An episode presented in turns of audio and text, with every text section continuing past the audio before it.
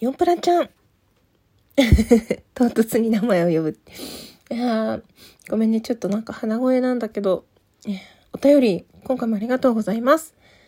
1位おめでとうございます。なぜか北海道出身として誇らしくなりました。これからも素敵な声、素敵な言葉を綴ってください。応援してます。ありがとう、ヨンプラちゃん。なんかね、ほんと、奇跡みたいな 本当素敵なことがあって、私今、ね、デイリーはもう出てないんだけど、マンスリーがまだもしかしたら1位かもしれません。ありがとうございます。北海道出身の皆様にそのように思っていただけたら、皆様でもないか。ほんとね、嬉しいです。ありがとうございます。これからも頑張りますので、応援よろしくお願いいたします。ギガラブ。イエイ。